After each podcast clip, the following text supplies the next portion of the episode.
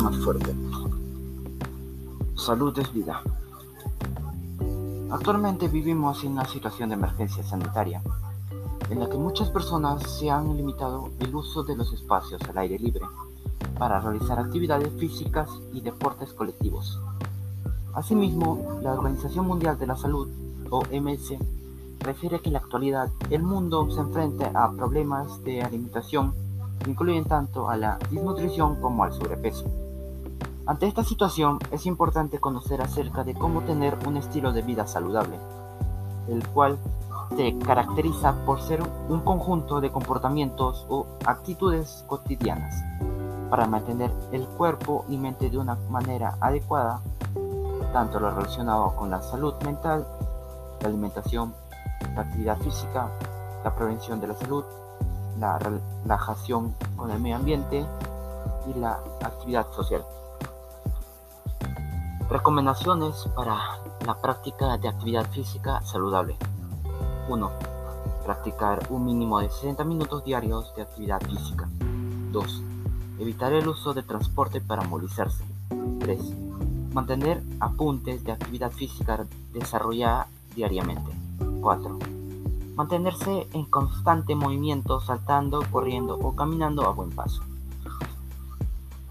Acciones que la comunidad puede realizar para conservar la biodiversidad. 1. Usar abonos orgánicos. 2. Mantener el uso de fertilizantes que no sean nocivos para las plantas. 3. Un cuidado excesivo del recurso hídrico. 4. Evitar la caza de animales en peligro de extinción. Recomendaciones para el cuidado, la producción y de consumo de alimentos de nuestra comunidad. 1. Incrementar la productividad de huertos y cultivos de forma 100% sostenibles y contribuyendo a respetar el medio ambiente. 2. Consumir alimentos locales especialmente de origen orgánico. 3. Hacer un uso responsable de los recursos naturales y de los suelos. Algunos de los alimentos que contienen una gran cantidad de almidón son los siguientes. La papa, la yuca y el camote, donde estos tubérculos presentan un gran contenido de almidón y las mismas que debemos consumirlas para tener energía suficiente para realizar nuestras actividades diarias.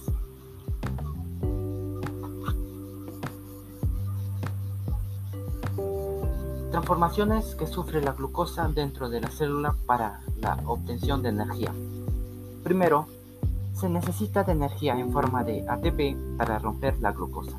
Segundo, al degradarse la glucosa se produce más ATP y dos moléculas de piruvato. Tercero, las moléculas de piruvato degradan hasta formar una molécula de acetil y liberar dos moléculas de CO2 y dos de ATP. Cuarto, la cadena transportadora de electrones se une al oxígeno para producir agua.